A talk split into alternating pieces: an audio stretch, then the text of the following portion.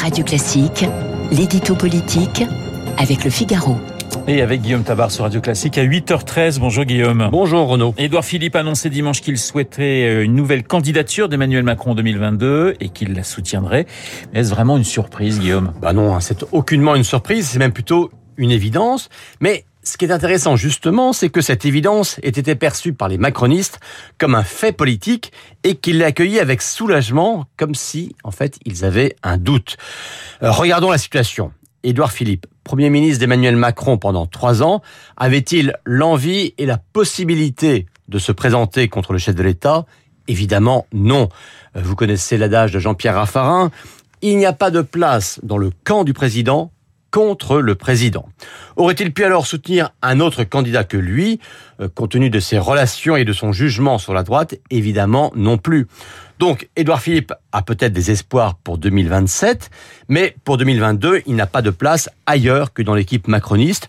C'est finalement ce qu'il a rappelé dimanche. Alors pourquoi cette attente et ces doutes sur sa décision? Eh Bien tout simplement parce qu'il y a une marge entre les logiques politiques, souvent implacables, et la psychologie des acteurs politiques, souvent plus compliquée.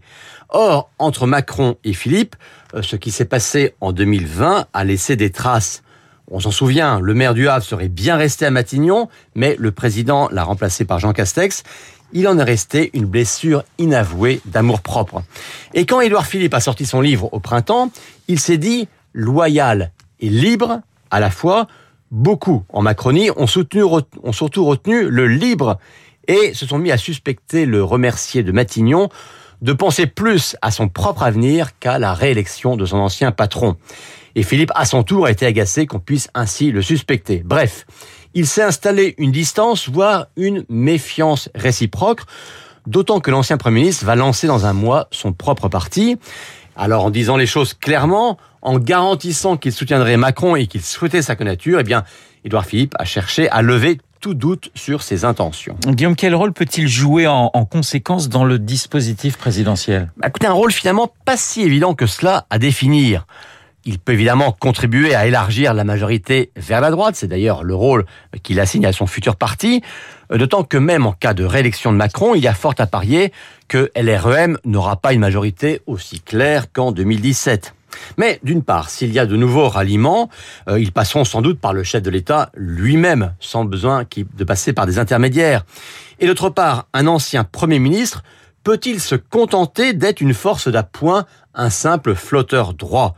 Pour le dire autrement, Édouard Philippe peut-il se satisfaire d'être au second quinquennat ce que François Bayrou a été au premier? Alors, quant à être le patron du grand parti auquel réfléchissent les macronistes, eh bien, il n'est pas sûr qu'Emmanuel Macron veuille lui donner euh, à Édouard Philippe, hein, sur le modèle de Jacques Chirac qui avait créé l'UMP en, 2020, en 2002, pardon, en le confiant à Alain Juppé. Bah, disons que dimanche, Philippe a donné des gages à Macron, mais que sa partition des mois à venir reste encore à écrire. L'édito politique signé Guillaume